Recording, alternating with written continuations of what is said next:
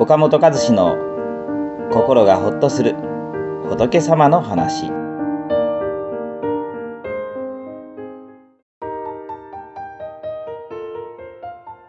え思ってもみなかった芽が出てきた時は過去にどんな種をまいたかを振り返ってみましょう。私たちは思いがけないトラブルが起きるとなんでこんな目に自分が合わなければならないの？と頭を抱えたりこんなはずではなかったと自暴自棄になったりしがちです。そんな時お釈迦様は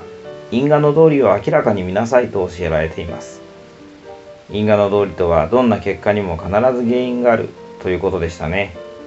これはいつの時代でもどこに行っても変わらない真理です。だから問題が起きた時でもまず心を落ち着けてこのようなことが起こった原因は何だろうと振り返ってみることが大切なのです。問題の原因が見えてくれば今の状況を改善する手立てを考えて対処することができますから今後は同じ問題が起きることを防ぐことができるようになります。思いがけないことも過去のあなたの行いが原因になっているというのがお釈迦様の教えです。ですからたまたま偶然運が悪かった。どうしようもない仕方がなかったと諦めるのではなくもっと本質的な原因をまっすぐ見ることが大事なのです。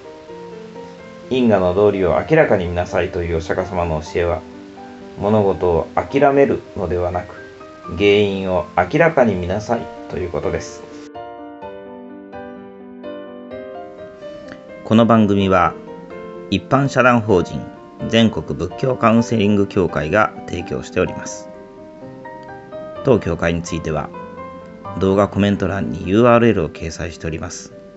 そちらをぜひご覧ください。